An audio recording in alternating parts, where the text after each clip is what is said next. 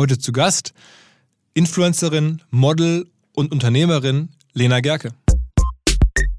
Als Model bist du wie ein Dienstleister und du du verhältst dich so, wie andere es von dir erwarten und du ziehst die Sachen an, die andere von dir erwarten oder die sie äh, gerne an dir sehen und du erschaffst eigentlich gar nicht selber. Und jetzt erschaffe ich quasi was für mich selbst. Und das ist ein ganz anderes Gefühl. Deswegen ist da auch ein, ein ganz anderer Ehrgeiz und dahinter. Herzlich willkommen beim OMR Podcast mit Philipp Westermeier.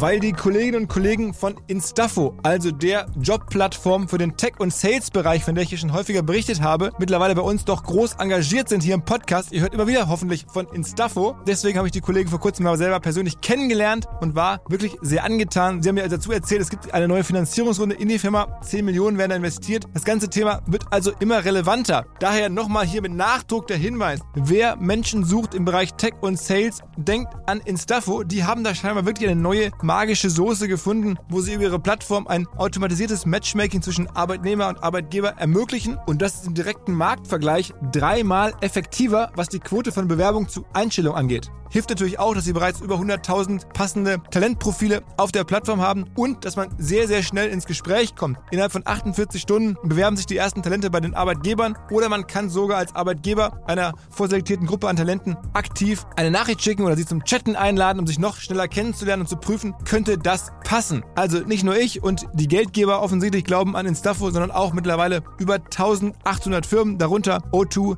RTL, HelloFresh, MyPoster, viele, viele weitere. Instafo ist auf OMR Reviews bestbewertet 4,8 Sterne in der Kategorie Recruiting Plattform. Firmen, die nun Instafo ausprobieren möchten, sehr gerne. Ihr spart außerdem 500 Euro auf die erste Besetzung, wenn ihr euch anmeldet über Instafo mit Doppel-F, instafo.com slash OMR.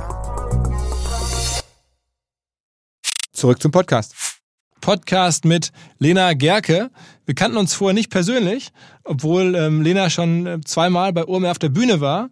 Ähm, aber wir hätten auch die Gelegenheit vielleicht gehabt. Es gab, glaube ich, schon so Abendessen, wo wir beide eingeladen waren. Dann hat es irgendwie aber jeweils irgendwie doch nicht geklappt.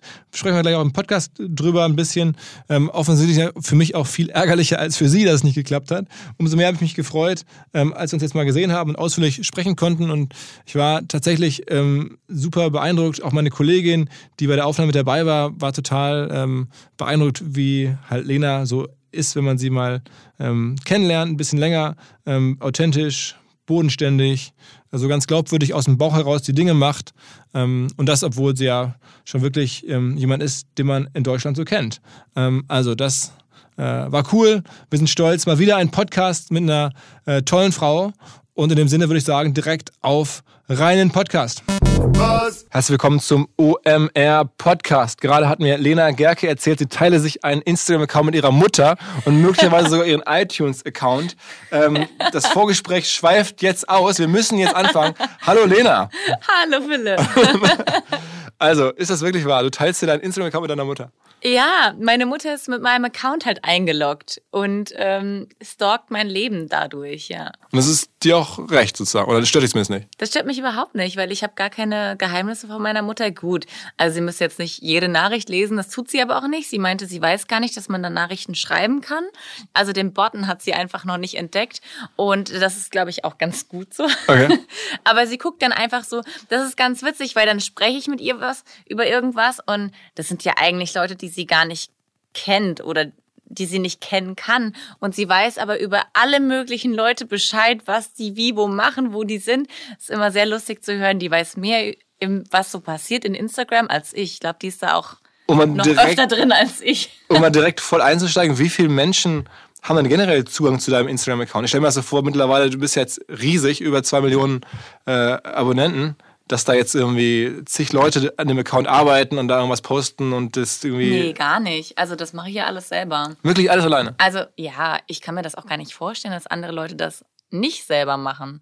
Weil der Content muss ja einfach von dir selber kommen. Und ich glaube, der Zeitaufwand, bis ich dann den Content zu einer dritten Person geschickt hätte und die Person das dann postet, dann kann ich es genauso gleich selber machen. Also das ist ja kein größerer Zeitaufwand für mich. Und ich finde, Social Media ist auch einfach ein sehr persönliches Thema und das kann gar keine fremde Person übernehmen. Okay. Ich. Also und sollte auch nicht. Aber glaubst du denn nicht, also ich meine, du triffst ja noch mehr andere Influencer, irgendwie jetzt, die riesige Reichweite haben, dass es immer so ist, dass die dann wirklich komplett selber ähm, dafür verantwortlich sind? Nee. Also ich, ich bin ja ein totaler Anti-Profi. Also ich kenne mich ja auch überhaupt gar nicht wirklich aus, was man wie, wann, wo postet. Ich habe dann letztens zufällig bei einem Event bei ähm, einer sehr bekannten deutschen Bloggerin gesehen, wie sie das so macht. Und dann habe ich jetzt gedacht, wow, wie unprofessionell ich das einfach mache, weil sie das total getimed hatte mit so einer App, wann sie welche Bilder postet und ähm, das war schon alles fertig und bei mir ist es so random, wenn ich heute ein Foto mache, dann lade ich das hoch, wenn ich morgen keins mache, dann lade ich keins hoch. Und das ist alles so total zufallsmäßig und unkoordiniert bei mir. Aber manchmal erwarten ja auch Firmen, dass du irgendwas postest, weil sie sagen, hey, das ist ein, wir haben einen Deal, ja. eine Absprache und sowas, dann ja. machst du es natürlich schon. Ja, klar, das versuche ich natürlich dann in meinen Alltag zu integrieren und ähm, dann mache ich es natürlich schon. Das gehört ja auch mit zu meinem Job irgendwie. Ähm, aber ich bin da sehr, sehr, sehr unorganisiert, würde ich sagen. Okay. Ja. So, jetzt aber trotzdem mal zurück von vorne, weil ich bin jetzt reingesprungen. Unser Vorgespräch war einfach schon äh, zu so gut. viel Info. Genau, zu viel Information. ähm, also Lena Gerke, ähm, die meisten Menschen kennen dich mittlerweile in Deutschland als ähm, ja, TV-Persönlichkeit, als Instagram-Persönlichkeit, als Model. Ähm, wie fing das mal alles bei dir an? Erzähl mal so, wann ging das los und so die ersten paar Jahre, bis du zu der Person geworden bist, als die man dich heute kennt? Ähm, wie ging das alles los? Also ganz, ganz, ganz los ging das mit ähm, einer TV-Show, die man ja ganz gut kennt. Germany's Next Model, ja. Genau. Ähm, und da, damals war ich ja noch in der Schule. Also ich habe mein Abi dann noch gemacht danach, eineinhalb Jahre. Und bin dann, sobald ich damit fertig war, bin ich dann quasi nach Mailand, nach Paris, nach London. Hast du das Ding eigentlich gewonnen damals? Ja. Okay. Genau. dann haben die jetzt dafür gesorgt, dass du dann sofort die, die ganzen Jobs bekommst? Nee, ähm, also man hat quasi diese Show gewonnen und danach wurde ich schon begleitet von Agenturen ähm, dahinter, die dann versucht haben, ähm, mit mir wirklich was aufzubauen. Also das heißt ja nicht dadurch, nur, dass du, wenn du die Show gewinnst, dass du danach irgendwie Jobs bekommst. Also da war das dann wirklich für mich die nächsten, sag ich mal, fünf Jahre ähm, voll powern und versuchen wirklich ins Model-Business einzusteigen. Und das war rein Modeln. Das kann sich auch heutzutage gar keiner mehr vorstellen, weil alles von Social Media bestimmt wird und der jeder Modeljob mittlerweile mit Social Media verknüpft ist. Aber als ich angefangen habe mit dem Modeln, das war mit 17, 18. Welches ähm, Jahr war das ungefähr? Oh Gott, welches Jahr war das? 2006 ungefähr. Da fing das bei mir an. Ähm, und ich dann ins Ausland gegangen bin, da gab's nichts mehr als Skype. Und ich habe mit meiner Mutter geskypt damals. Äh, da gab es kein, ich glaube, da gab es auch kein WhatsApp, da gab es kein Instagram. Da fing das, glaube ich, gerade so mit Facebook an. Und das waren so unsere Medien, aber ähm, da waren die Jobs dann auch einfach reine Modeljobs. Ich bin da zu einem zu einem Shooting hingegangen, habe geshootet und bin danach nach Hause gegangen. Ich musste davon nicht noch irgendwelche Bilder hochladen oder das. Also es war einfach ein anderes Business und ähm, ganz andere Sachen waren wichtig damals als heutzutage. Und dann äh, ging es trotzdem so weiter. Du hast dann Modeljobs gemacht, hast irgendwie die, nach dieser Show. Und die, du hast genau, beworben bei der Show einfach, weil du Bock hattest. Du hast auf dem Sofa gesessen und gesagt, Mensch, okay, das mache ich jetzt auch mal, werbe ich mich. Naja, ich war zu Hause in meinem Kinderzimmer mit 17 in Kloppenburg und habe mir gedacht, das kann es nicht sein in meinem Leben. Und ich will irgendwie die Welt sehen und ich will was machen. Und dann habe ich das gesehen da habe ich mir gedacht, ey, just for fun. Also ich habe mir gar nichts dabei gedacht, ehrlich gesagt. Ich war auch eine sehr schüchterne Person. Dass ich mich da angemeldet habe, das wundert mich selber heutzutage noch, weil ich eigentlich nie diesen, diese Selbstsicherheit hatte in meinem Leben, mich selber für so etwas zu bewerben. Aber irgendwie, aus irgendeinem Grund habe ich es gemacht. Ich glaube, weil es ganz einfach war. Es war einfach nur so ein paar Fotos hinschicken und ich fand es irgendwie total interessant. Und ähm, ja, man wusste ja auch gar nicht, was diese Show überhaupt ist. Es gab es ja vorher noch nie in Deutschland. Und dann, ja, nahm das alles irgendwie so seinen Lauf an. Was waren so die, die großen Milestones dann sozusagen danach? Also was waren so die Momente, wo sich nochmal viel entwickelt hat?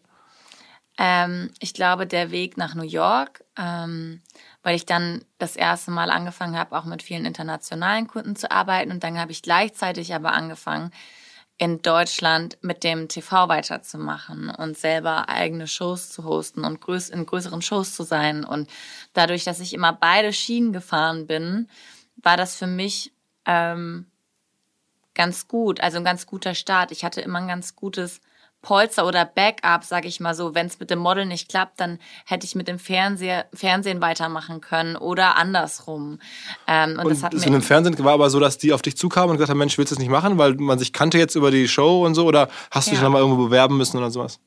Ich habe schon auch Castings gemacht, ja. Ich habe das schon, ich hab, bin da auch durch die normale harte Schule gegangen und habe mich, also natürlich, weil ich ähm, vom Sender, vom Pro7 kam, ähm, haben die mich gefragt, ob ich Lust hätte dafür. Sie suchen neues Gesicht für das und das Format und dann habe ich mich damals ganz einfach beworben.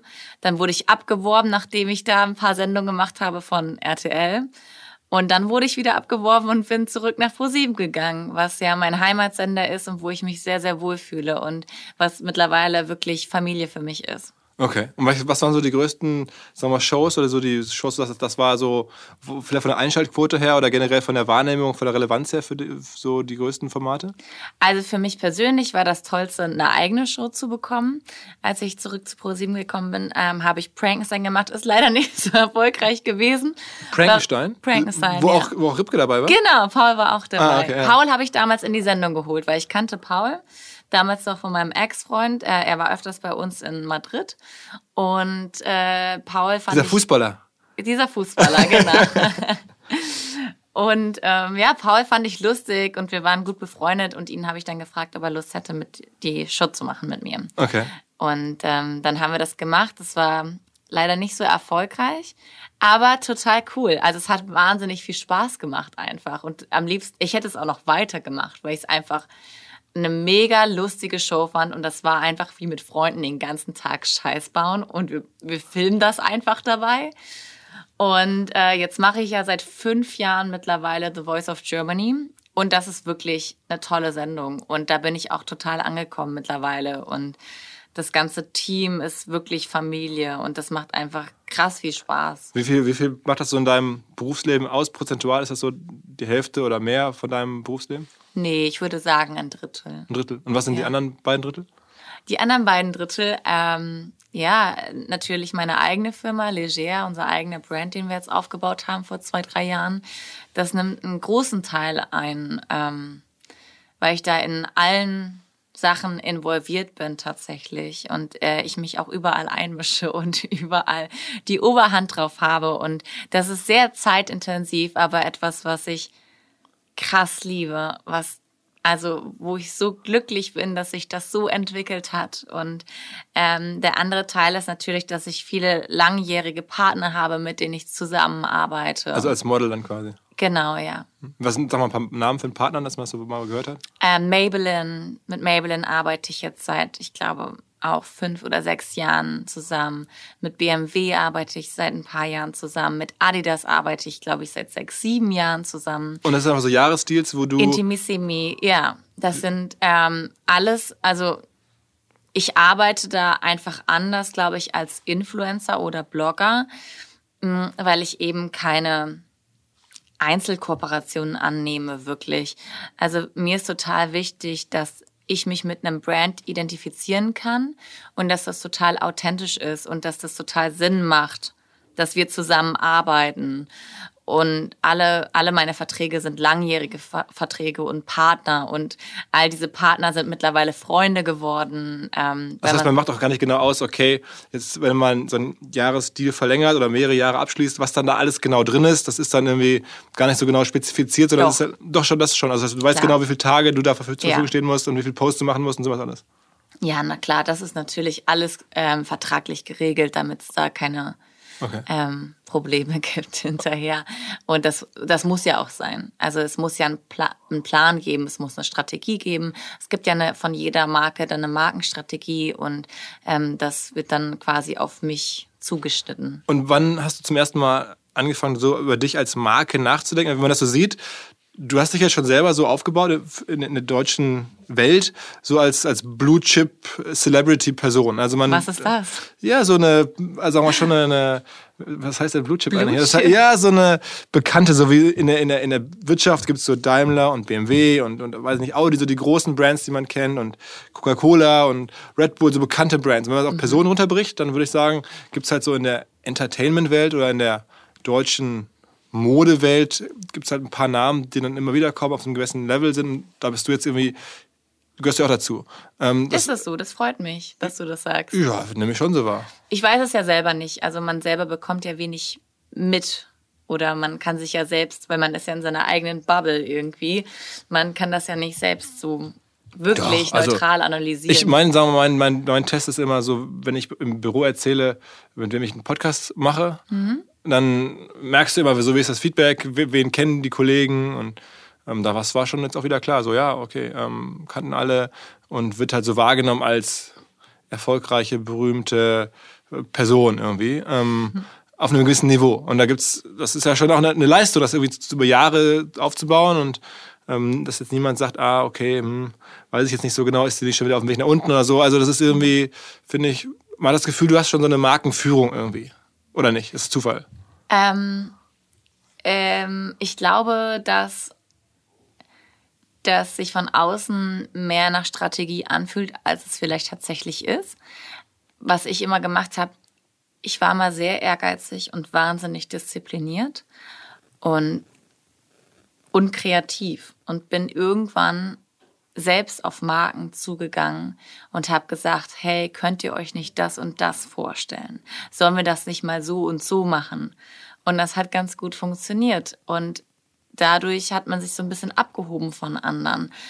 Und irgendwie ähm, weiß ich gar nicht, ob ich wirklich selber eine Strategie hatte, aber ich hatte immer eine gute Intuition in meinem Leben und bin immer meinem Bauchgefühl gefolgt. Haben dir nochmal Brands abgesagt, wo jemand meinte, so als du dann, wenn du dann da Kontakt aufgenommen hast, wo die sagten, ah, irgendwie ganz cool, aber eigentlich doch lieber nicht? Ja, klar. Ja? Ja. Und das heißt, du hast dann auch gesagt, oh, schade. Dann bin, ich, dann bin ich zu der nächsten Person gegangen und habe das vorgeschlagen. Und dann oh. irgendwann hat es funktioniert. Und man stellt sich jetzt so vor, dass dein Business auch sehr stark so inbound ist. Also alle melden sich bei dir. Das ist gar nicht so. Du, du sprichst auch nach wie vor noch Leute an. Doch, ist schon auch so. Ähm, aber ich glaube, dass das die falsche Strategie ist. Ich glaube, wenn man immer nur darauf wartet, äh, dass man gefragt wird oder dass ähm, Marken auf einen zukommen, dann, ich glaube, dann wird es einfach irgendwann immer weniger. Ich glaube, man, wenn man, man muss selber eine Idee haben, was möchte ich überhaupt darstellen. Aber es ist ja auch so, dass man sich dann nicht so eitel sein darf, weil viele ja auch so auf einem gewissen Level sagen, also ich muss jetzt gefragt werden und man ist dann vielleicht auch sich ein bisschen zu fein, irgendwo anzurufen und zu sagen, ich, hey, habt ihr nicht Lust auf mich? Weil man denkt, ich bin ja jetzt irgendwie eine bekannte Person, ich klingel nirgendwo mehr an, so ungefähr. Ja, aber ich gehe ja nicht hin einfach so. Ich gehe dann hin mit einem Konzept und ich sage, hey, habt ihr, könnt ihr euch nicht das und das vorstellen und äh, so eine Kampagne oder das würde doch ganz gut zusammen fitten. Und ähm, also ich gehe jetzt nicht an total fremde Marken ran, aber ähm, so zum Beispiel mit Leger hat sich das zum Beispiel so entwickelt. Mit About You. Mit About You, genau. Das heißt, du hast die auch bei About You die Kollegen angesprochen und gesagt, Mensch, wollen wir was machen? Ähm, Julian Jansen kennst du ja auch. Absolut, ähm, ja. Julian, Unseren Hörern hoffentlich auch vertraut. Schon hier im Festival zigmal gewesen. Ja. Freund der OMR-Familie. Oh, ich liebe Julian sehr. Ähm, und ich kenne Julian schon viele Jahre. Da hat er noch nichts mit About You zu tun gehabt. Da hat er bei Red Seven noch gearbeitet. Eine Produktionsfirma von Pro7. Und äh, da haben wir zusammen Ausreiß Next Topmodel in Österreich gemacht. Das habe ich vier Jahre mal moderiert. Und äh, er war mit ähm, Redakteur. Und so haben wir uns kennengelernt. Und Jahre später ist er von You and Idol zu mir gekommen und hat gefragt, ob ich das nicht machen möchte. Und ich habe jahrelang Nein gesagt. Und dann war es auf einmal, You and Idol war dann auf einmal About You und alles hat sich so ein bisschen verändert bei denen. Und dann ist er nochmal zu mir gekommen und hat gesagt, hey, kannst du es dir nicht vorstellen? Dann habe ich gesagt, ich kann mir das vorstellen, aber nur wenn ihr mit mir was alleine, was, was, was eigenes aufbaut, ja, wenn ihr mit mir ein Brand macht, dann kann ich mir das vorstellen, mit euch zusammen was zu machen. Ich möchte nicht wie XY eine Kooperation machen und äh, wieder nur das Gesicht sein von irgendeiner Linie oder so, sondern ich will mit euch zusammen was aufbauen. Habt ihr darauf Bock oder nicht? Das und das sind meine Ideen. Und dann waren die eigentlich sofort, ja, machen wir, finden wir gut, lass uns das probieren. Wer hat sich dann leger aus, also Lena Gerke, leger, wer hat sich das ausgedacht? Ich. Wirklich? Ja, das, war, das war so eine Phase über Weihnachten, Silvester und ich saß so zu Hause in meinem Kämmerchen und habe so überlegt, hm, du brauchst jetzt einen Namen, weil Lena Gerke konnte ich nicht eintragen lassen. Ähm, und dann habe ich so gedacht, hm, ich brauche irgendeinen coolen Brandnamen, der irgendeine Verbindung zu mir hat. Und ich habe lange überlegt, weil alle Wörter fand ich ein bisschen schwierig und random. Und, und dann bin ich irgendwann auf Leger gekommen. Und dann haben die gesagt, okay, alles klar, machen wir. Ja. okay. Wie viele, wie viele verschiedene, ähm, sagt man, Pieces hast du in deiner Kollektion? Oder wie viele Stücke musst du da jedes Mal designen? Also ähm, ja, das hat sich ja von einer kleinen Christmas-Kollektion, wo ich so ugly Christmas-Sweater machen wollte, weil ich eigentlich auch nur eine richtig geile Christmas-Party machen wollte, weil ich Weihnachten liebe über alles. Zu einer, ja, zu drei Kollektionen eigentlich jetzt entwickelt. Drei Kollektionen pro Jahr?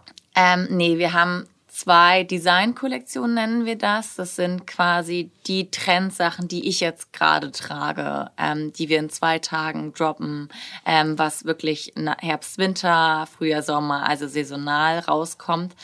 Und dann haben wir eine NOS-Kollektion, was bedeutet Never Out of Stock, heißt, die Teile gibt's ganzjährig immer. Wir bestellen die nach, wenn die leer sind. Und ähm, das läuft quasi, da haben wir mittlerweile ähm, paar hundert Teile. Und ähm, dann haben wir noch eine Trendkollektion, wo wir einfach versuchen, ganz schnell auf Trends reagieren zu können. Und aber wie viele Teile sind dann da jetzt in deiner, also wie viel, wie viel musst du dir dann jedes Mal neu ausdenken so? Ähm, oh Gott, jetzt fragst so du mich Größenordnung, was. so als 50 oder 100 oder? Ähm, nee, ich glaube, in der NOS-Kollektion haben wir mittlerweile 100 bis 150 Teile.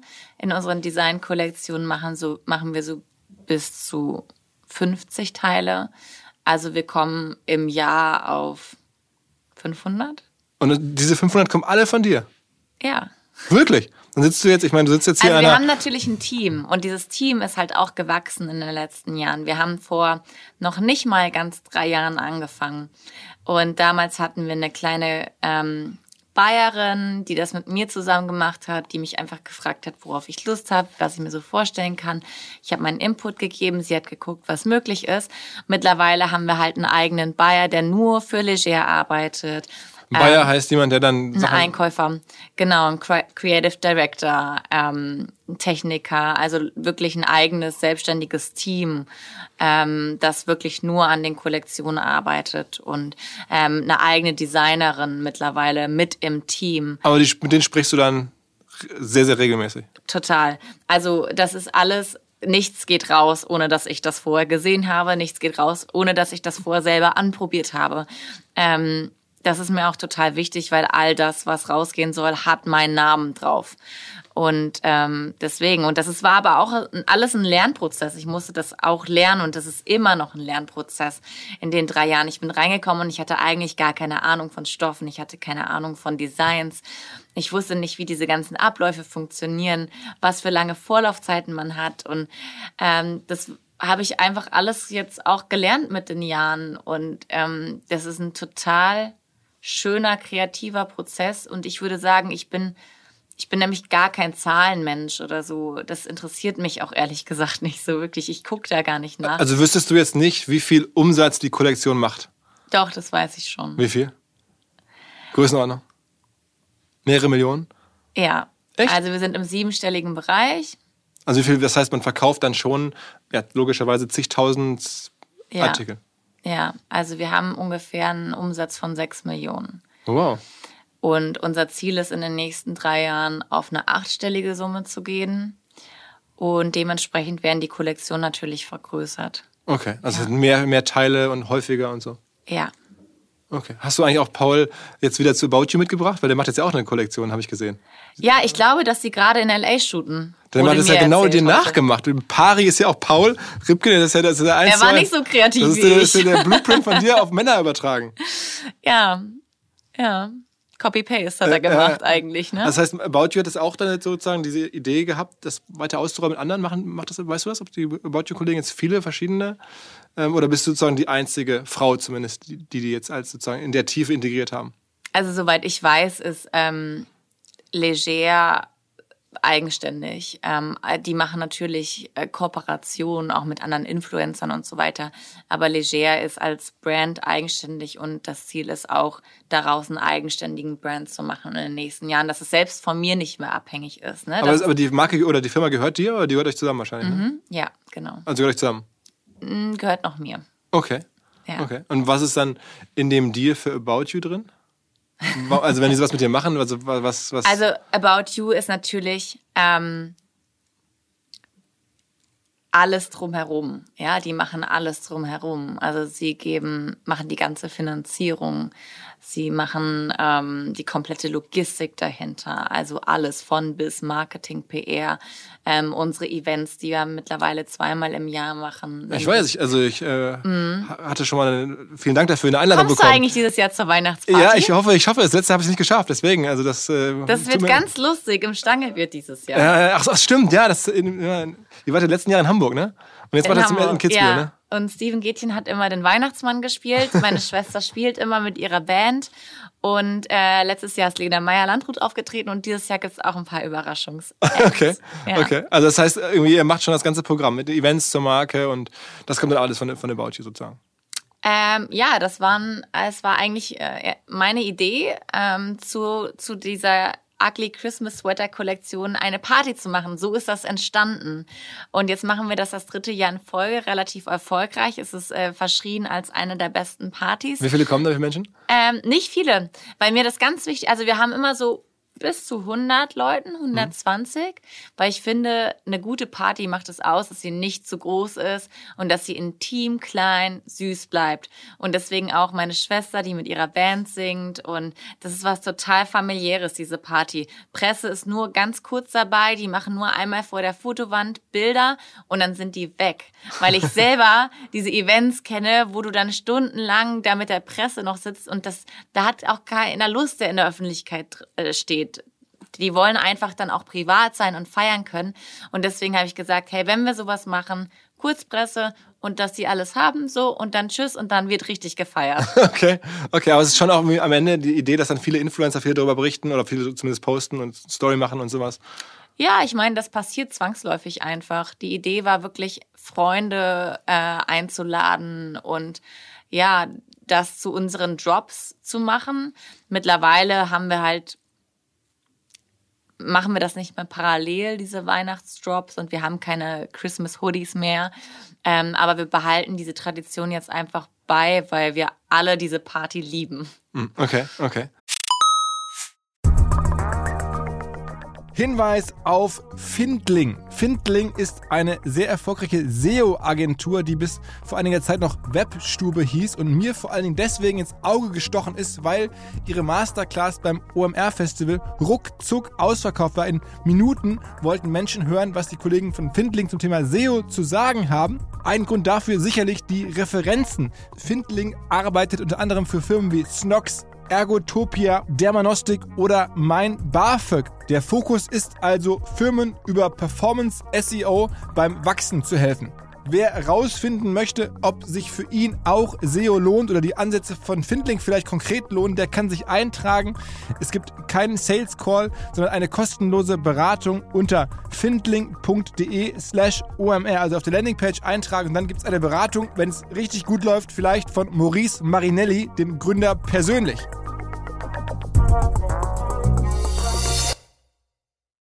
Zurück zum Podcast. Das heißt, für dich wird das in Zukunft immer mehr dein Job, weil wenn man sich jetzt drüber nachdenkt, du könntest ja auch, während du jetzt Klamotten von dir selber trägst, könntest du ja auch mit anderen Brands zusammenarbeiten. Man muss sich irgendwie so ein bisschen gegenrechnen. Also ähm, nehme ich jetzt was, baue ich jetzt was eigenes auf oder ähm, lasse ich weiter mich bezahlen dafür, dass ich andere Sachen trage. Das, mhm. das wirst du ja mal überlegt haben und dann hast du, okay, ich setze jetzt voll auf die Karte und mache jetzt leger richtig groß. Ist das so ein bisschen der Plan? Ja, ähm, absolut. Ich meine, was gibt es Geileres für eine Frau, sich seine eigenen Klamotten zu kreieren. Das ist äh, mein Traum schon immer gewesen. Und ich habe letztens bei einem Umzug von mir tatsächlich so ein altes Blatt gefunden, wo ich so Designs von mir selber drauf gefunden habe, die ich wohl gemacht habe, als ich in New York war vor ein paar Jahren. Und äh, mir war das gar nicht mehr so bewusst, dass ich mich damit schon viel früher anscheinend beschäftigt hatte. Aber das ist natürlich mein, mein Ziel, Leger groß zu machen und Leger als eigenständigen Brand auch ähm, so groß zu machen, dass er irgendwann auch ohne meinen Namen funktioniert. Ne? Daran arbeiten wir alle. Also so ein bisschen so, kann man sagen, so Jill Sander-mäßig? Oder ja. Diane von Fürstenberg-mäßig? So, genau. hast, sind das so deine Inspiration? Es ist jetzt einfach noch ein Personal Brand und deswegen funktioniert er natürlich im Moment nur mit mir, bis wir ihn hoffentlich. Hast du schon so andere Leute über, überreden können, das auch zu tragen? Also hast du jetzt irgendwelche Freundinnen, die auch größere Reichweiten haben oder, oder generell? Total, ja, ja, klar. Das heißt, ihr ja. bucht jetzt auch für Leger sozusagen andere Influencer, ja. die dann dafür ja. bezahlt werden, dass sie dann auf einmal deine Sachen tragen. Ja, und wir kriegen echt super Feedback. Ich bin so glücklich, ähm, weil wir, ja, weil das wirklich alles so eine Entwicklung annimmt und man das vor zwei Jahren noch gar nicht gedacht hätte, dass das alles so schnell passiert. Und also bist du Geschäftsfrau jetzt eigentlich? Weiß ich nicht. Also logischerweise, ich meine, wenn eine richtige Im Zweifel Firma ist, ja, ne? weiß ich nicht, wie man das betiteln will, aber ähm, für mich ist das Allerschönste bei der Sache, kreativ sein zu können. Und das konnte ich vorher nie in meinem Leben, weil als Model bist du wie ein Dienstleister und du du verhältst dich so, wie andere es von dir erwarten und du ziehst die Sachen an, die andere von dir erwarten oder die sie äh, gerne an dir sehen und du erschaff's eigentlich gar nicht selber. Und jetzt erschaffe ich quasi was für mich selbst. Und das ist ein ganz anderes Gefühl. Deswegen ist da auch ein, ein ganz anderer Ehrgeiz und dahinter und ja, eine ganz andere Motivation für mich. Wo holst du so die Inspiration her? Also wenn man jetzt überlegt, ähm, man muss jetzt äh, relativ viel ja auch immer mit Neuigkeiten kommen, um diese Marke immer lebendig zu halten, immer irgendwas mhm. Neues zu zeigen, immer wieder neue Anreize zu schaffen, die Sachen auch zu kaufen. Wo kommt das her? Ich meine, du guckst dir selber viel bei Instagram an oder. oder äh, Überall, ja. Also, ähm, wo findet man Inspiration? Also, meistens ist es so, dass ich ein, so ein Gefühl habe, in welche Richtung einfach die Kollektion gehen soll, wird ähm, und suche mir dazu die passenden Moodbilder raus, schicke das zum Beispiel unserer Designerin und sie packt dann noch ihre Ideen mit rein und dann entsteht hinterher ein großes Moodboard, wo wir dann raus erschließen, okay, so und so wird die Kollektion aussehen. Und während wir diese Kollektion formen, ist in meinem Kopf schon wieder die Idee, wie die Kampagne aussehen sollte, weil ich auch die ganzen ja, die Kampagnenbilder und die Moods und so weiter dafür raussuche und dann überlege, in welchem Land könnte man das machen, wie kann das aussehen, äh, wie sollte der Kampagnenfilm, was für, ein, was für ein Mood kann der haben, wie sollte der aussehen und gibt das dann an die entsprechenden Leute weiter. Wird das aktuell, werden die, werden, werden die Teile aktuell woanders verkauft als außer bei About You? Nee, aber wir gehen jetzt auch in den Wholesale. Also demnächst auch dann, sag ich mal, ja. bei Karstadt oder bei Ensens oder so? Oder? Äh, Peak in Kloppenburg Nord sind wir. Okay, und dann geht es Schritt für Schritt weiter. Ja, dann schauen wir mal weiter. Und dann ja. überlegst du dir auch, Pick und Kloppenburg, ist das richtig? Sollten die da verkauft werden oder sollten die nicht lieber in irgendwelchen Boutiquen nur verkauft werden oder so? Ja, klar überlege ich mir das. Ähm, aber was ich machen möchte mit Leger ist, ähm, einen Brand zu erschaffen, den ich selber tragen will und der auch affordable ist für meine Crowd und für meine Leute, was trotzdem ein gutes Design hat, gute Qualität, aber trotzdem affordable ist. Aber gibt es da noch irgendwelche anderen Beispiele, so andere Brands, du sagst, die sind so ähnlich, oder Wettbewerber vielleicht sogar? Also sagst du, Mensch, die, diese Marke ist eigentlich so ähnlich, wie ich eigentlich sein will, das ist ein Wettbewerber so in die Richtung? Mm. Fällt mir jetzt gerade gar keiner ein, weil Nee, ich. Was shoppst du sonst so, wenn du jetzt, sagen wir mal, selbst freikaufst? Wo, oh, was, kommt, was ja, also, wo wissen wir ja, bei About You wahrscheinlich? Oder, oder kriegst du einfach nur alles zugeschickt und ziehst nur Sachen an, die dir zugeschickt werden? Äh, nee, tatsächlich, ähm, ich gehe sehr selten shoppen. Echt? Sehr selten. Ähm, ich habe glücklicherweise eine Stylistin, weil ich ja auch viele Auftritte und so weiter habe. Und ähm, die arbeitet Vollzeit für dich? Die arbeitet dann für mich, genau. Vollzeit? Die macht auch alle anderen Jobs mit mir. Nee, aber sie arbeitet auch für andere Künstler. Hm. Ne? Sie arbeitet nicht nur für mich. Aber alle Jobs, die ich habe, mache ich mit ihr zusammen. Also heute war sie zum Beispiel auch bei unserem E-Com-Shooting dabei. Ähm, oder wenn ich auch für Intimissimi shoot, ist sie dann auch dabei. Ähm, und sie stattet mich dann auch aus, wenn ich irgendwelche Drehs habe oder auf irgendwelche Red Carpets gehe. Das kommt dann alles von ihr. Und wenn mir da Teile gefallen, die kaufe ich dann entweder. Also das ist die einfachste Lösung, weil ich muss sagen, ich beschäftige mich ja beruflich schon so viel mit Mode, dass ich privat gar nicht so viel Lust habe, mehr mich damit zu beschäftigen. Ähm, oftmals sind die Leute um mich herum fast noch ein Tick modischer oder noch, also die beschäftigen sich viel mehr noch damit als ich, weil ich dann in meiner privaten Zeit das auch einfach mal sein lassen möchte. Weißt du, was ich meine? Absolut, ja, ja das kann ich ganz gut vorstellen. Ja, ja und ähm, deswegen, ich gehe, ich war früher eine wahnsinnige Shopperin. Aber mittlerweile gehe ich in einen Laden, danach habe ich die Schnauze voll. Okay, okay. Und ich bin Typ äh, Frau, die zehn Sachen in den Warenkorb online legt und dann doch nicht bestellt. Und dann zehn liegen lässt, sozusagen. Ja. Wie groß ist denn das, das, das Team Lena Gerke? Also jetzt hast du gerade eine Stylistin, die regelmäßig für dich arbeitet. Ich weiß, du hast eine Managerin, ähm, die dich begleitet bei verschiedensten Sachen. Wie, wie viele Personen hast du so, die sozusagen übergreifend über alle deine Themen hinweg für dich arbeiten? Gar nicht so viele. Also klar, ich habe ein Management und meine Agentin ist immer mit mir. Ähm, dann gibt es, arbeite ich mit den Hair-Make-up-Leuten, mit denen ich sehr gerne zusammenarbeite.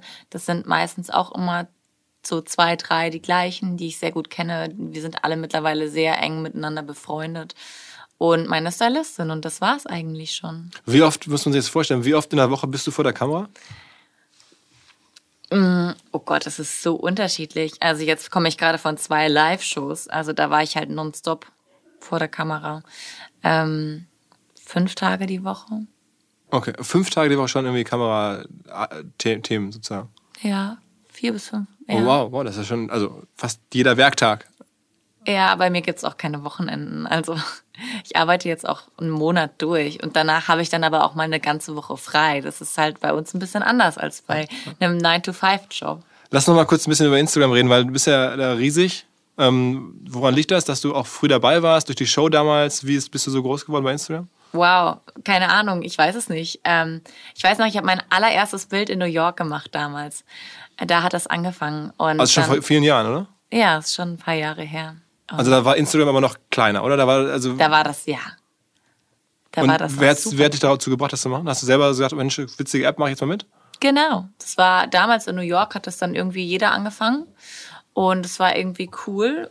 Und damals gab's, war es aber eher so ein Tool wie Skype oder Facebook, um mit seinen Freunden in Kontakt zu bleiben, wenn man so weit weg war. Ich war ja ständig dann alleine. Und irgendwie war das damals auch noch anders mit Handys. Man musste sich dann immer eine neue SIM-Karte. Ich hatte, lief dann immer mit zwei Handys rum, weil es war total teuer, mit dem deutschen Handy in Amerika zu telefonieren und so. Es waren einfach andere Zeiten. Es gab kein WLAN überall. Und ähm, ja, es war dann das Kommunikationsmittel irgendwie. Und dann hat man mal ein Foto hochgeladen, irgendwie alle drei Wochen oder so, sage ich mal so wenn man mal auf irgendeinem Job Aber dann hattest du schon ein paar tausend oder so Follower zu der damaligen Zeit? Das kam dann einfach, ich weiß gar nicht, wie das angefangen hat. Ich glaube, das kam dann einfach Stück für Stück und dann habe ich ja auch angefangen, in Deutschland mehr Fernsehen zu machen.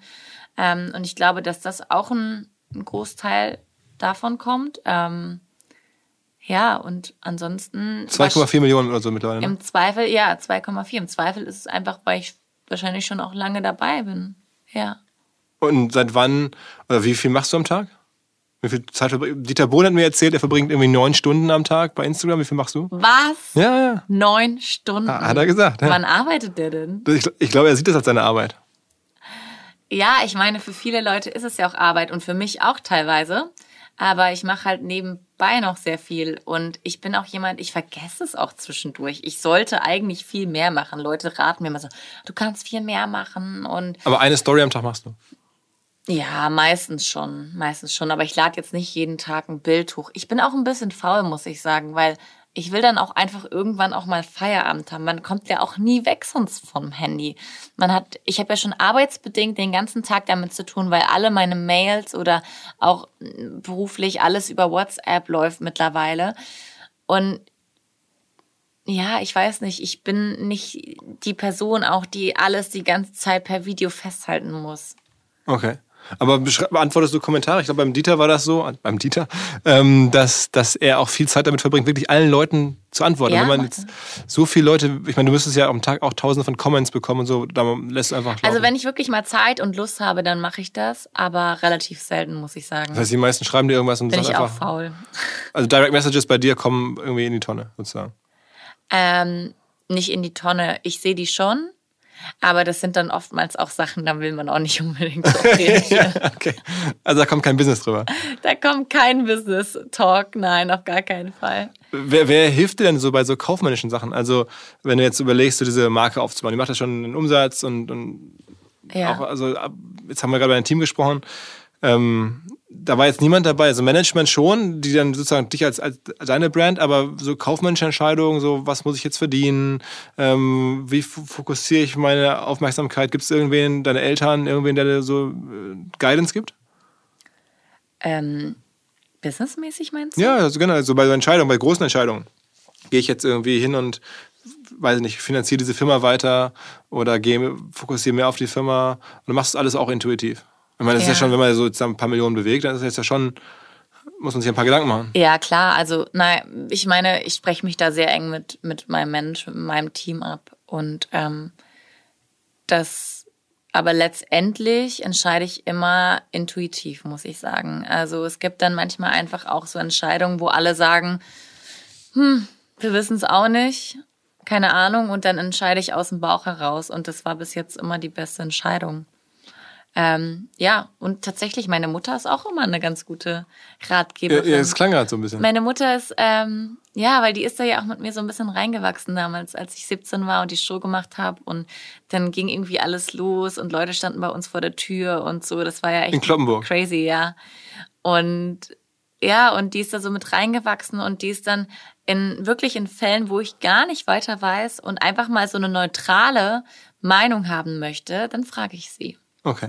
Ja. Guckst du dir nach der Sendung an, ob deine Instagram-Zahlen gewachsen sind oder so, wenn du was jetzt moderiert hast im Fernsehen oder so, dass du sagst, okay, hat nee, so nerdig bin ich nicht. Nee, nee. Nee, ich bin, ähm, nee, ich bin auch nicht so ein Tech-Freak. Ich, ich, Musst du denn nee. zum Beispiel Sendungen auch ankündigen oder so? Ich meine, ist da auch da irgendwie... Nein, muss ich nicht. Aber das mache ich, weil das ja irgendwie schön ist und ich freue mich, wenn Leute das anschauen. Guckst du die Quote an? Oh Gott, das Auch darf ich jetzt nicht sagen. Ja, keine Ahnung. Also die meisten Fernsehleute... Oh, ich bin so schlecht.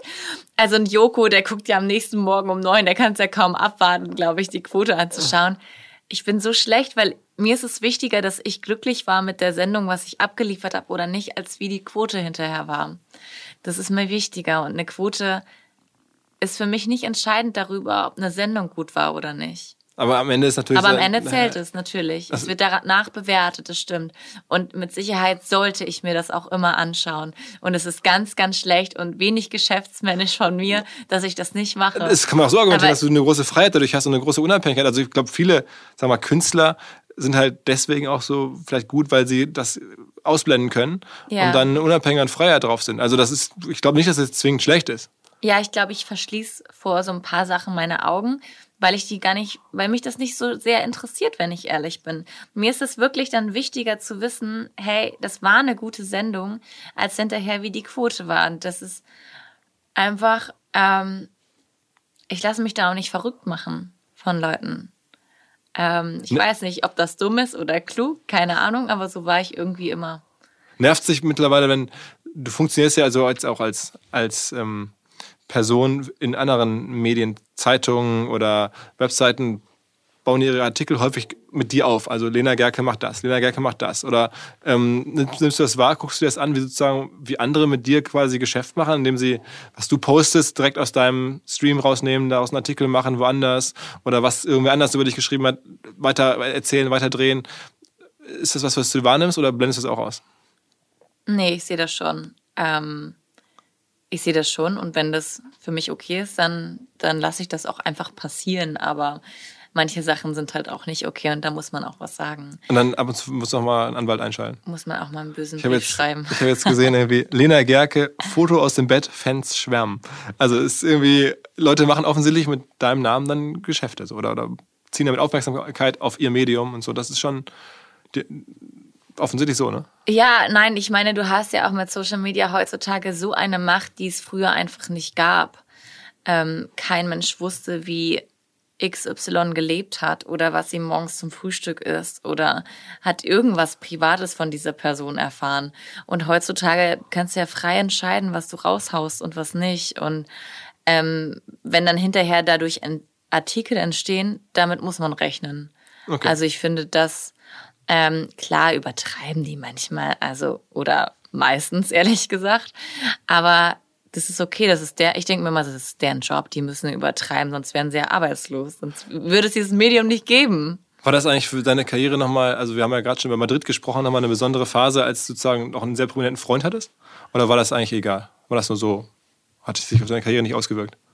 Es hat sich, ähm, weiß nicht, wie sich das auf die Karriere ausgewirkt hat, aber es hat sich natürlich schon ausgewirkt. Es hat sich damals auch auf meine Persönlichkeit ausgewirkt, weil ich leider dadurch sehr, sehr verschlossen wurde und mir das nachher zum Verhängnis wurde, weil plötzlich Leute aus allen Ecken kamen und was von einem wollten und versucht haben und ähm, ich da dann total vorsichtig geworden bin und eigentlich mich sehr verschlossen habe, ähm, was auch Medien gegenüber angeht. Und dann wurde erst recht auf mich draufgeschlagen, weil ich nichts mehr gesagt habe.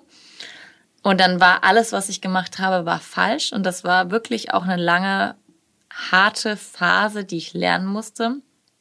Oder wo ich lernen musste, ähm, das mit einem Lächeln zu nehmen. Und das, was die schreiben, tatsächlich einfach an den Haaren herbeigezogen ist. Und einfach um mich zu erpressen, weil ich nicht rede und nicht sage, mir die Wörter im Mund umzudrehen oder mich in so, so einem Licht quasi dastehen zu lassen. Und erst als ich quasi diese Beziehung nicht mehr hatte, danach musste ich richtig lernen, wieder mich zu öffnen.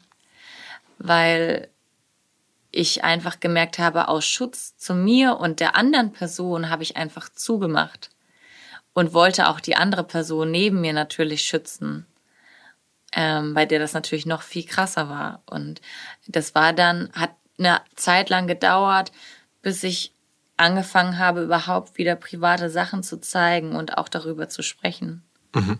Okay. Aber es klingt jetzt Und auch erst dann haben sich die Wogen mit den Medien geglättet, weil sie gemerkt haben, das habe ich eigentlich ja nur aus Selbstschutz gemacht. Ich habe das nicht gemacht, weil ich arrogant bin oder irgendwie was, sondern weil, weil ich Angst hatte, dass man uns irgendwas wegnehmen könnte. Ja, also ich, ich glaube es sofort. Es war ja sehr, sehr massiv in der Öffentlichkeit und auch die ganze Zeit damals. Ja. Weil, aber es, so würdest du sagen, es hat also dich privat offensichtlich belastet, aber beruflich hast du jetzt keinen besonderen Impact gespürt, dass du doch dadurch nochmal einen Popularitätsschub bekommen hast, ähnlich wie bei einer Fernsehshow oder bei. Wahrscheinlich war das so. Also wenn man ehrlich zu sich selbst ist, ähm, ich selbst habe das nicht wahrgenommen, weil ich war in meiner Bubble, ich war einfach mit meinem Freund zusammen. Ich habe mir keine Gedanken darüber gemacht, was das für eine Auswirkung auf meine Karriere hatte. Ich habe diesen Menschen geliebt und war ganz normal mit dem zusammen. Und irgendwann dann halt nicht mehr. Und äh, es ging trotzdem weiter und alle haben gedacht, so, und jetzt fällt sie wahrscheinlich, weil sie nicht mehr diese Öffentlichkeit hat jetzt durch ihn. Und aber im Gegenteil, ich musste mich in der Phase erst recht beweisen. Ich habe immer und überall gesagt, wo ich als Freundin von eingeladen worden bin, dass ich nicht komme und ich will auch nicht so betitelt werden, ähm, weil ich selber viele Jahre davor schon gearbeitet habe, was und was mit meiner Beziehung einfach nichts zu tun hatte. Aber man wurde, ich wurde eh mein Leben lang von einer Schublade in die andere gesteckt. Und irgendwann habe ich einfach gesagt, okay, dann ist es eben so. Ich frage mich gerade, in welcher Schublade ich jetzt gerade stecke, weil im Moment habe ich nicht das Gefühl, dass ich in der Schublade bin, das erste Mal irgendwie in meinem Leben. Aber davor hatte ich das Gefühl, ich musste mich immer wieder beweisen, dass ich ähm, auch außerhalb einer Schublade funktioniere, was vielleicht dem Ursprung entspringt, weil ich aus einer Castingshow komme und man muss dann immer beweisen, dass man es verdient hat und dass man aber trotzdem bodenständig ist und dass man trotzdem was kann und ähm, oder ich weiß nicht, woher das kommt, aber ich hatte immer das Gefühl, andere Leute erwarten das von mir, dass ich mich beweisen muss und ich wollte einfach nur Spaß haben. Ich wollte das Beste draus machen und man, bin meiner Intuition gefolgt und wollte eine selbstständige Frau werden, so wie meine Mutter mich dazu erzogen hat.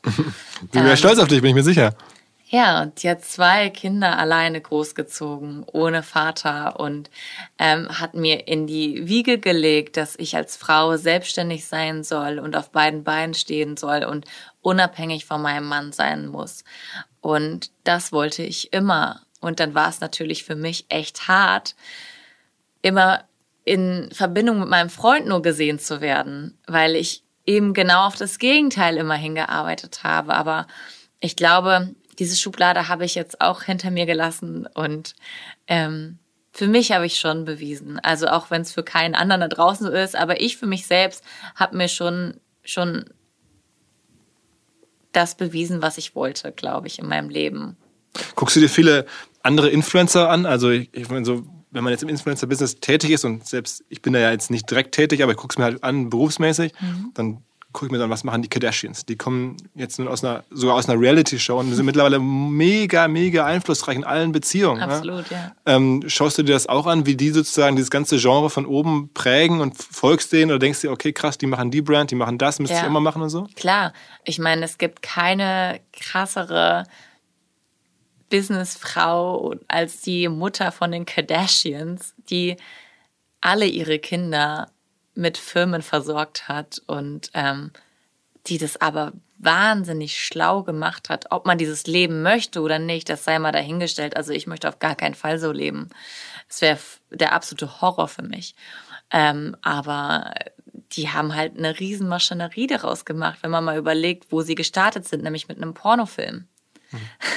Kim Kardashian in einem Pornofilm. Und damit ist sie groß und bekannt geworden. Und dann an der Seite von Paris Hilton. Und mittlerweile ist sie halt mit Kanye West verheiratet. Ja. Und ähm, alle ihre Schwestern sind halt auch bekannt geworden. Das ist schon verrückt, in was für einer Welt wir heute Hast du die mal kennengelernt? Oder nee. getroffen auf Events irgendwie beginnen oder so? Nee. Nein. Okay. Aber bist du, guckst du ja schon an und denkst dir, also wenn die neue Sachen machen, weiß ich nicht, Marken oder irgendwie, wie die sich so präsentieren. Ja, und man schaut sich ja auch irgendwie an, das ist ein bisschen Syndrom Verkehrsunfall. Man muss irgendwie hinschauen, ne?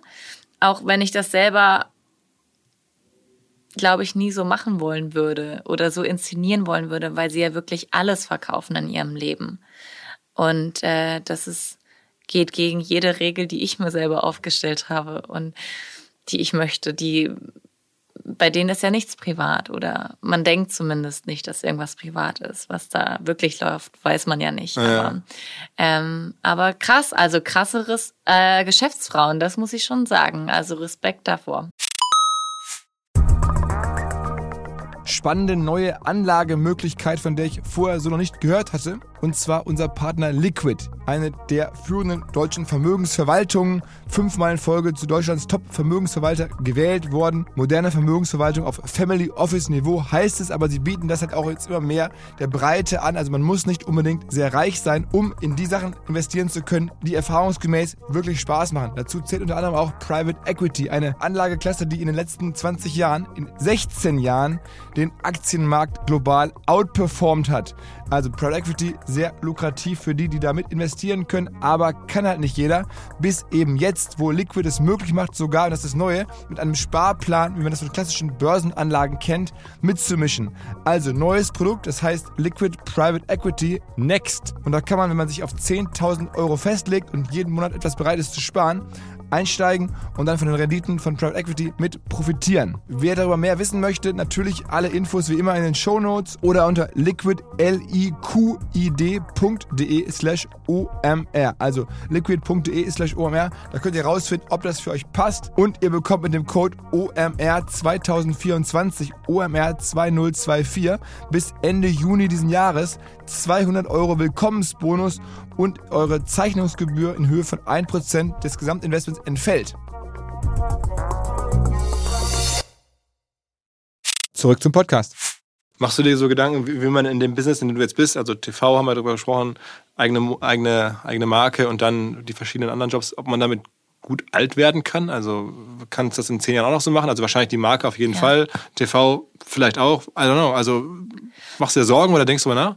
Das ist ja eigentlich das Schöne auch. Ähm, es hat sich ja durch Social Media sehr, sehr viel verändert. Mein Job, das Modeln, hat sich komplett verändert dadurch. Und ähm, aber eigentlich zum Positiven hin, weil alle zu mir immer damals gesagt haben mit 20, ah Lena, du musst dir überlegen, du brauchst einen Plan B, was du machst, dann irgendwann mal mit 30 oder Mitte 30, dann wird's ja weniger, was machst du dann? Und ich habe immer gesagt so, ich weiß nicht, ich habe keinen Plan B. Ähm, jetzt gezwungenermaßen irgendwas anderes anzufangen, das ist nicht meins. Mein Gefühl sagt mir irgendwie, der Weg bringt mich zu was anderem, was auch immer das sein wird. Und so ist es dann ja auch gekommen. Also rein modeln tue ich ja in dem Sinne auch gar nicht mehr. Ähm, das sind ja alles Testimonial-Deals, die ich mache und ähm, langjährige Kooperation. Aber ja, man fragt sich natürlich, wie geht das weiter? Aber ich glaube, so wie ich mich aufgestellt habe oder unser Ziel ist es natürlich, das Ganze, also für mich geht es jetzt erst richtig los mit dem eigenen Brand und das wird die nächsten Jahre hoffentlich so weitergehen. Mhm. Aber denkst du dir, oder verfolgst du so, was Instagram macht oder Facebook? Weil, ich meine, die Firma dahinter logischerweise, denn viel von dem, was du tust, hängt ja auch an dem Kanal und an der Plattform und da sind Absolut. nun deine Fans oder deine, deine Follower. Ja. Wenn jetzt die Plattform irgendwie irrelevanter wird und da kommt irgendwie TikTok, dann könnte es ja auch für dich sozusagen Konsequenzen haben. Machst du darüber Gedanken oder Absolut. beobachtest? Aber ich glaube, dann muss man überlegen, ob das zu einem passt oder nicht. Passt TikTok jetzt zu mir oder nicht? Ich habe kein TikTok. Ich weiß ehrlich gesagt noch nicht, was das ist. du hast ja gar schon, du also, bist nicht Tech. Ich weiß, das ist irgendwas, da sind kurze Videos oder so, wurde mir mal gesagt. Ja, ja, ja so, Aber ich habe noch ja. nie reingeschaut, keine Ahnung. Und ich wüsste jetzt auch nicht, warum ich noch ein Medium bedienen sollte. Das ist, finde ich, jetzt eh schon alles so viel. Machst du nur Instagram, machst du noch andere Medien? Instagram und Facebook, aber ähm, das läuft eher so nebenher, wenn ich ehrlich bin. Also Instagram ist das Medium für mich, ja. Aber bist denn du da so dran und guckst dir an, da gibt es neue Features? Also ich weiß jetzt zum Beispiel von Paul, wenn man dem zuhört, der ist ja da mega Der ist drin. da ein totaler Profi drin, Irgendein, ich habe keine Ahnung. Also du lässt ja auch zeigen, ach guck mal, da gibt es was Neues, ach, ist ja ganz cool, nutze ich mal oder nutze ich nicht. Mhm. Äh, also du bist jetzt nicht so, dass du dich fragst, auch was machen die, was haben die vor? Die, ist diese Plattform vielleicht auch gar nicht gut für die Welt, weil ganz viele junge Leute, sehr junge Leute da auf einmal stundenlang dranhängen und, und irgendwie, also hinterfragst du auch so ein bisschen so die gesellschaftliche Rolle von diesen Plattformen, die sind ja auch manchmal in der Kritik. Ja, also ich habe das bei mir mittlerweile eingerichtet, ich glaube vor drei Wochen oder so, dass es mir anzeigt, wenn ich so und so lange auf Instagram war. Weil ich finde das schon wichtig, dass einem das so vor Augen gehalten wird, wie viel Lebenszeit man eigentlich in ein Medium investiert, was im Prinzip nicht real ist. Ähm, weißt du, äh, das, also ich bin da zwiegespalten. Natürlich macht das auf der einen Seite total viel Spaß und ich liebe das. Und ich spiele damit, ich arbeite damit. Aber auf der anderen Seite ist das, was wichtig ist, ist zum Beispiel, wie wir gerade voreinander sitzen. Das ist die Realität.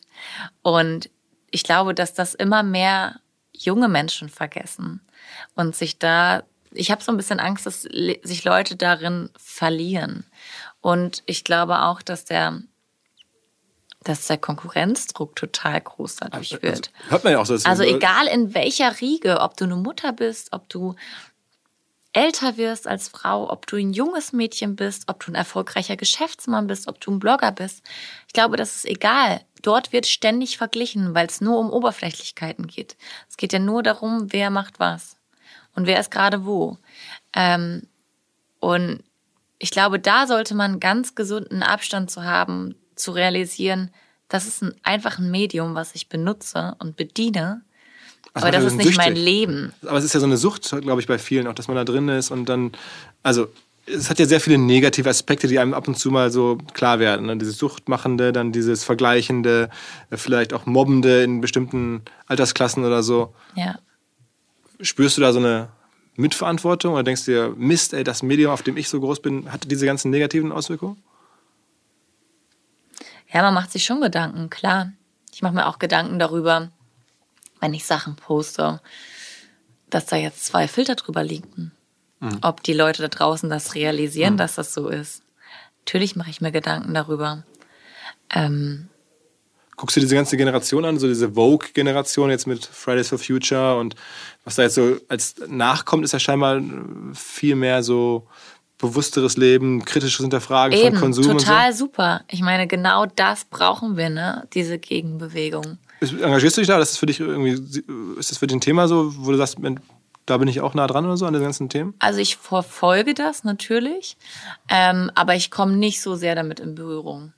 Okay. Ich meine, Joko zum Beispiel, der ist ja da mit. Joko ist, ist total engagiert, ja. Äh, ein paar andere auch, aber es gibt es irgendwelche Themen, wo du sagst, ich nutze so diese Reichweite unabhängig von irgendwelchen kommerziellen Sachen oder so? Mm, ja, ich habe ähm, ich habe, glaube ich, ähm, für mich, mir war das total wichtig, das Medium für mich zu nutzen. Für einen, also ich arbeite ganz eng mit der DKMS Live zusammen. Seit vielen Jahren. Wir machen auch immer mal wieder Pullis, T-Shirts für die, wo wir den kompletten Erlös an die DKMS spenden. Das ist Deutsche Knochenmark? Ja, und aber DKMS Live ist eigentlich Brustkrebs. Okay. Ähm, und da gibt's eben auch äh, Patientenprogramm, aber auch für Kids, für Jugendliche, die schon Krebs, an Krebs erkrankt sind. Und da mache ich die Seminare ein paar Mal im Jahr und versuche mich da zu engagieren, weil das für mich ein Thema ist, ehrlich gesagt, was mich in meinem Leben sehr berührt hat, Krebs. Und womit ich sehr viel in Verbindung gekommen bin ähm, in meiner Familie hatte fast jeder Krebs. Und ähm, das ist für mich einfach ein Thema, wo ich versuche, da irgendwie meine Reichweite für nutzen zu können, um in dem Thema einfach was für die Kids, für die Frauen machen zu können. Okay, krass. Also beeindruckend, was du alles so erzählt hast, wie du über die, Dach, über die Dinge nachdenkst, ähm, wie du so eine Entwicklung durchlaufen hast offensichtlich. Ja, ja Herzlichen Glückwunsch und großen Respekt. Ähm, ich weiß gar nicht, wie lange wir schon sprechen. Schon Sind eine Weile, ne? Kommen wir zum Ende schon? Ja, ja, ja, schon. Man könnte jetzt auch noch drei Stunden weiterreden. Also ich, ich könnte noch ein paar Sachen. Ich guck mal gerade besser an. Dürfen wir noch zehn Minuten sprechen oder lieber nicht? Oder? Ja, eigentlich schon, aber wir haben ja. 19, sonst sage ich, wir kommen später.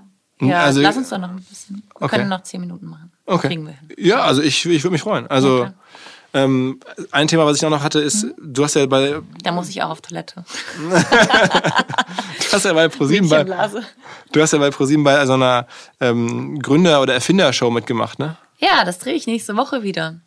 Wie heißt Mit nochmal? Mit Joko, das genau. Ding des Jahres. Und ähm, der Gründerin von Amorelli, ne? Genau, ja, Lea Sophie. Mhm. Bist du darüber auch so, dass du, also es ist ja so ein bisschen es gab mal, als es losging, so den, den Vergleich zu der Hülle der Löwen so ein bisschen, ne? Ja, genau, ja. Ähm, ist das für dich irgendwie einfach just another show oder bist du so auch unternehmerisch interessiert? Guckst du dir Startups an? Hast du schon mal in Startups investiert ja. oder würdest du oder so? Also ähm, ich bin tatsächlich durch Joko, muss ich sagen, ein bisschen an die Startup-Szene gekommen, weil er ja sehr viel macht in der Richtung und ähm, er hat mich mal mit ein, zwei Leuten äh, connected, die auch, wo ich mich wirklich sehr lange mit beschäftigt habe, mit einigen Startups, ähm, auch kurz davor war, das zu machen und dann ist es doch geplatzt, der Deal. Also zu investieren? Mhm. Warum hast du das nicht gemacht? Ähm, weil ich dann doch gemerkt habe, dass ich nicht zu 100 Prozent an das Produkt glaube und mein Bauchgefühl, ja, auf das ich seit Jahren höre, mir gesagt hat, mach's nicht. Okay. Aber du wärst dafür offen. Entscheidung. Du wärst aber offen und du guckst dir, also du würdest schon ja. mal. Ich finde das total interessant. Ich meine, wir sind mit Leger auch ein Startup, wenn man ah, ja, so sieht. Absolut, ne? absolut. Und wir sind krass gewachsen in den letzten zwei Jahren. Ähm, und ich finde das total äh, also spannend zu sehen auch, wie, wie euphorisch ähm, und wie viel es ja auch gibt und was für tolle Erfindungen es gibt und äh, wie viele Produkte uns im Alltag helfen können. Aber gibt es natürlich auch eine Million Startups mittlerweile. Also man muss wirklich, finde ich, wenn man so etwas macht, zu 1000 Prozent an das Produkt glauben. Und in meinem Falle war das so, dass ich mit meinem Namen für dieses Produkt gestanden hätte.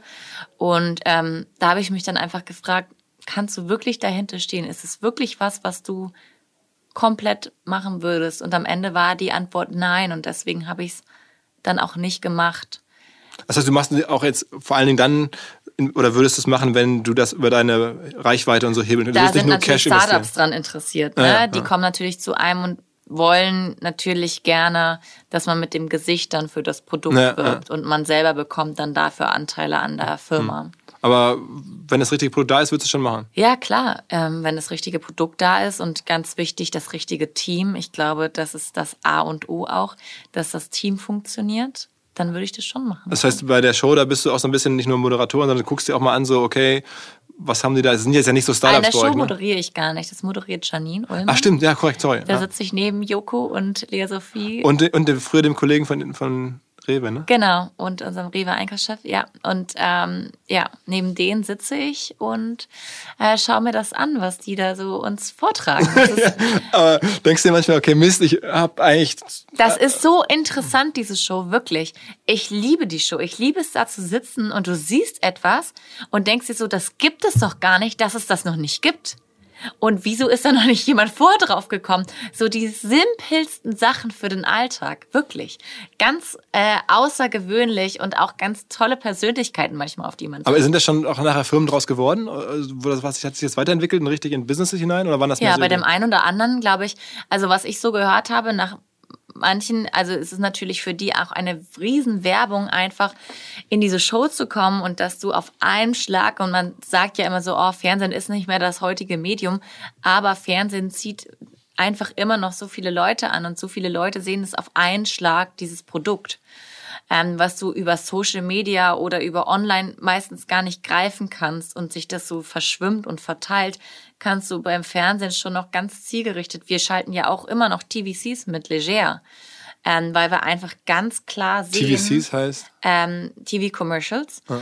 Ähm, weil wir ganz klar sehen, ähm, dass die Leute die Marke durch das Fernsehen auch wahrnehmen. Trägst du in der Show, wenn du da sitzt, dann auch Leger-Klamotten eigentlich? Ja. Immer. Nee, bis jetzt nicht. Ich mache es dieses Jahr das erste Mal, weil wir genau passend, also eine Woche bevor wir jetzt ähm, den, den, äh, die Sendung aufnehmen, äh, kommt der neue Kollektionsdrop raus. Okay, Drop heißt das klassische Ding, die genau, kommen und dann die, sind sie auch wieder Genau, weg. ja. Die neue Kollektion kommt raus, ja. Und, ähm, und dann starten wir mit der riesen Marketingkampagne. Ne? Dann haben wir TVC draußen, dann äh, startet die normale Kampagne. Ähm, dann haben wir Influencer, die das für uns pushen und natürlich auf unseren eigenen Webseiten. Und die Kollektion ist echt gut geworden, deswegen ich bin so happy. Ich bin so happy. Was ist dein Lieblingspiece? Ich freue mich so sehr darauf. Oh, mein Lieblingspiece, ey, das kannst du jemanden nicht fragen, der die ganze Kollektion gemacht hat, weil jedes Teil ist mein Lieblingspiece. Aber ähm, klar hat man schon so seine Lieblingsteile. Ich glaube, so diesen Blazer, den ich heute anhabe. Ich liebe ja so Basic-Sachen. Große, weite Basic-Sachen, die eigentlich aussehen, als würde ich irgendwie den Blazer von meinem Freund tragen. Sowas würde ich anziehen. Okay. Ja. Was war so das Absurdeste, was dir jemals, also weil du gerade meintest, dir schlagen Startups irgendwas vor, Kooperationen oder natürlich kommen Brands auf dich zu. Was war so das, das absolute Absurditäts-Highlight, wo sagten, Leute sagten, okay, kannst du das nicht machen und wo das auf gar keinen Fall oder wie crazy ist das denn? Gibt es da irgendwas, wo du denkst, okay, so ein bisschen die Welt illustriert, die draußen passiert? Also man fragt sich halt bei Anfragen so bei Haarwuchsmittel. Ha Haarwuchsmittel. okay, habe ich so wenige, also sieht das aus, als hätte ich so wenige Haare, dass ich dafür Werbung machen sollte. Ähm, oder irgendwelche Bio-Tampons. Okay. Das fand ich jetzt auch nicht so passend. Ähm, also es kommen schon verrückte Sachen. Okay, ja. aber nichts total, wo du denkst, das ist ja widerlich oder so. Nee. Okay, ich dachte, wir kriegen ja noch irgendwie eine Anekdote zu hören, dies, ne? aber okay, dann nicht. Ne? Ähm, äh, was habe ich noch so auf meiner Liste, was ich fragen wollte? Ach genau, ist denn dein Freundeskreis mittlerweile eigentlich auch sehr stark dominiert, also im echten Leben von anderen Leuten, die sagen wir mal sehr stark Instagram machen? Also ist es so eine richtige Blase, in der man dann lebt? Ich meine, gar nicht. Gar nicht? Nee. Meine Freunde haben damit nicht so viel zu tun. Nee. Sind, weil das noch so alte Freunde sind aus, aus Kloppenburg dann oder weil das? Auch, also auch. Aber klar, schauen, haben die alle Instagram und schauen die auch alle und so. Aber äh, das sind jetzt keine Blogger oder keine Influencer. Also da gibt's, man hat ja das Gefühl, wenn man von außen darauf guckt, ihr seid alle so miteinander befreundet und ja klar, man trifft sich so. ja auch oft, ne? Und man mag sich ja auch, man feiert dann zusammen. Mit wem bist du da so? Wer ist so deine engste Instagram-In-Crowd sozusagen? Meine engste. Ja, also die engsten Freunde, so von die auch selber jetzt sozusagen da aktiv sind.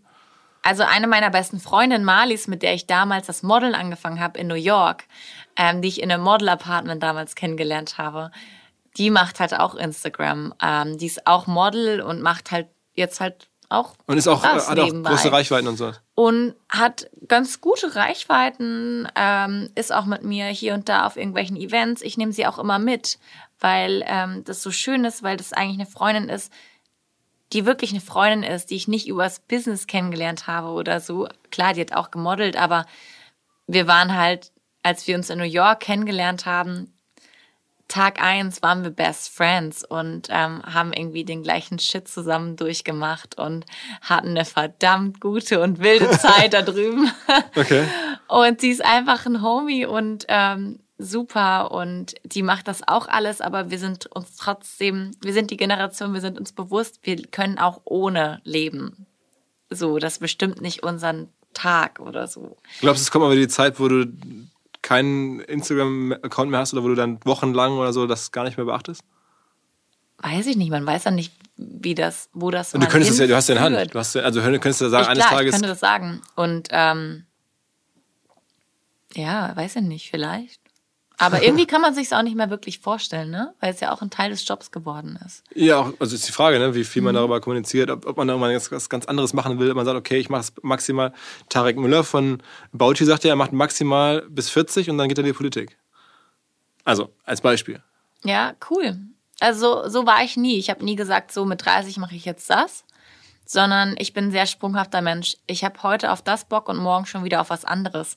Ähm, deswegen ist das bei mir immer so, das haben mich auch immer alle Leute gefragt, weil das ist so diese typische Standardfrage in jedem Interview. Wo siehst du dich in fünf Jahren oder wo siehst du dich in zehn Jahren? Keine Ahnung. Also woher soll ich das wissen, wo ich in zehn Jahren bin oder wo sehe ich mich? Ich weiß es nicht. Ich hatte nie einen Plan und auch keinen Plan B. Ich weiß, was ich will und worauf ich Bock habe jetzt. Aber ob das in zwei Jahren noch so ist, das weiß ich nicht. Hast du mal ein Studium oder sowas angefangen oder irgendwie so ein? Ja, ich habe immer überlegt, ob ich ein Fernstudium mache während des Modelns und dann ist immer irgendwas anderes gekommen. Dann habe ich auf einmal irgendwie eine große Fernsehshow bekommen, dann bin ich da wieder raus gewesen für einen Monat oder so. Und dann ist das immer, habe ich das immer beiseite geschoben und irgendwann war es dann so, nee, jetzt brauchst du auch nicht mehr anfangen. Und ich glaube. Jetzt bist du ja auch finanziell unabhängig. Ich glaube, ja, das und ich glaube, das, was ich machen will, dafür brauche ich kein Studium. Und ich glaube irgendwie, das Leben hat mich mehr gelehrt, als was jedes Studium mich lernen könnte. Okay, okay. Das hört sich jetzt sehr alt an, als wäre ich so 100 oder so. oh Gott, Horror. Ich habe gerade versucht, ehrlicherweise im Kopf auszurechnen, als du das sagtest, wie alt du jetzt bist, aber du bist jetzt ja. Aber ich habe meine Freundin das witzigerweise vor einer Woche gefragt. Ich habe sie gefragt, sag mal, bringt dir das eigentlich was, was du gelernt hast in deinem Studium, jetzt in deinem Job? Dann meint sie nichts. Gar nichts. Sie meinte, was hat studiert? das Studium hätte ihr was gebracht, wenn sie vorher gearbeitet hätte und gewusst hätte, wie der Job ist. Dann hätte sie im Studium die Sachen ganz anders wahrgenommen. Ähm, die hat soziale Arbeit studiert und die hat im Jugendamt äh, gearbeitet in Deutschland. Die ist jetzt nach LA gegangen, meine beste Freundin, mit der ich in den Kindergarten schon zusammengegangen bin. Und ähm, okay. ja. Und die meinte so, nee, eigentlich nicht wirklich. Das ist halt ein bisschen die Frage, ne? wenn man jetzt Medizin studiert oder keine Es ist die Frage, ja. was du machst. Natürlich, meine Schwester studiert Medizin und natürlich braucht die das Studium. Klar. Das ist, aber ich glaube, in dem Bereich, wo ich arbeiten werde, auch in Zukunft brauche ich jetzt nicht zwingend ein Studium. Und wenn, kann ich auch jederzeit damit anfangen. Ist, ist eigentlich dein, ähm, deine Bekanntheit in Deutschland so groß und wenn man dann jetzt irgendwie nach Italien geht oder nach Frankreich sofort runter? Oder gibt es da auch noch so eine Lena Gerke-Bekanntheit? Ähm, ich sag mal so, die Deutschen sind überall. okay, aber das sind dann die Deutschen. Dann, also du bist jetzt kein. Dein Markt ist Deutschland. Ähm, mein Markt ist Dach. Okay, okay. Ja, mein Markt ist Dach und ähm, mainly. Also es gibt schon auch so, also witzigerweise. Also New York, es kommt jetzt nicht mal vor, dass du dann das von den Doch witzigerweise in New York, ähm, in Amerika, die haben mich dann noch am ehesten auf dem Schirm, weil ich da hinten auch viel gemacht habe. Hast du eigentlich noch einen guten Draht zu Heidi Klum? Äh, gar keinen. Nee? Nee. Aber ihr hattet doch also eine lange Phase zusammen sozusagen, oder? Nee, wir haben die Show damals vor 14 Jahren zusammen gemacht. Und that's it. Und dann seitdem. Und dann habe ich sie hier und da mal wieder getroffen, aber man hat jetzt keinen Kontakt. Aber sie hat, sie lädt mich jedes Jahr zu ihrer Halloween Party ein. Da bin ich auf dieser Verteilerliste, glaube ich, immer noch. Ähm, ich habe es tatsächlich erst einmal geschafft in meinem Leben, dahin zu gehen, aber das ist sehr nett und aber ansonsten haben wir keinen Kontakt, nie. Okay, ich glaube, ich habe jetzt wirklich, du hast das mega gemacht, du hast so geile Sachen erzählt. Vielen, vielen Dank. Echt, ähm, ich habe das Gefühl, ich habe alles und auch nichts erzählt irgendwie. Nee, ach, kommt jetzt. Ich fand's, ja? ich, ich glaube, man hat einen super Eindruck bekommen, wer du bist und was du machst und wie du es machst. Hoffentlich. Das ist sehr schön. Und äh, wir wollen den Kollegen von About You natürlich wünschen, dass jetzt, oder dir, dass jetzt viele Leute sagen, ach, dieses Leger muss ich mir auch mal angucken. Das ähm, würde mich sehr freuen. Diese schwarze Lederhose da, die ist wirklich exzellent. du hast sie jetzt gesehen. Ich habe sie gesehen. In zwei Tagen raus. alright, alright. Okay. Danke dir, Lena. Nein, ich meine, äh, das schönste Kompliment ist, wenn man was, wenn man selber etwas macht, wo wirklich das Herz dran hängt. Und andere Leute finden das auch toll. Das ist, glaube ich, so das schönste Kompliment, was man haben kann im Job. Also, ja, ja. geht mir auch so. Äh, vielen Dank für das Gespräch. ja, danke fürs Mitmachen. Okay, ciao, ciao. Tschüss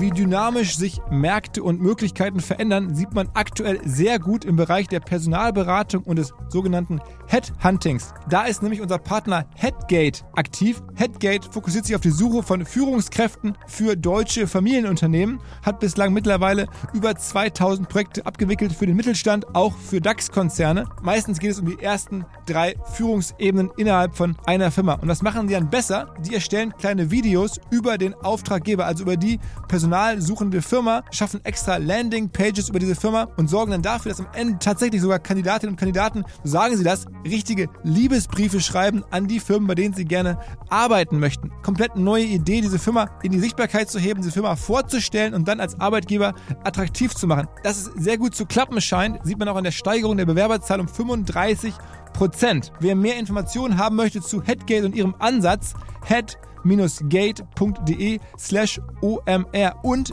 exklusives Angebot für die Hörerinnen und Hörer dieses Podcasts. Wenn ihr über Headgate Leute sucht, dann garantiert Headgate, dass sie mindestens 36 Monate bei euch bleiben. Ansonsten suchen sie kostenlos nach einem Nachfolger. Normalerweise läuft so eine Garantie nur für 24 Monate, dank Headgate und dem OMR-Podcast sogar für 36 Monate. Hilfreich dafür ist der Gutscheincode OMR36 bei Beauftragung bis zum 30.06.2020. 2024. Zurück zum Podcast.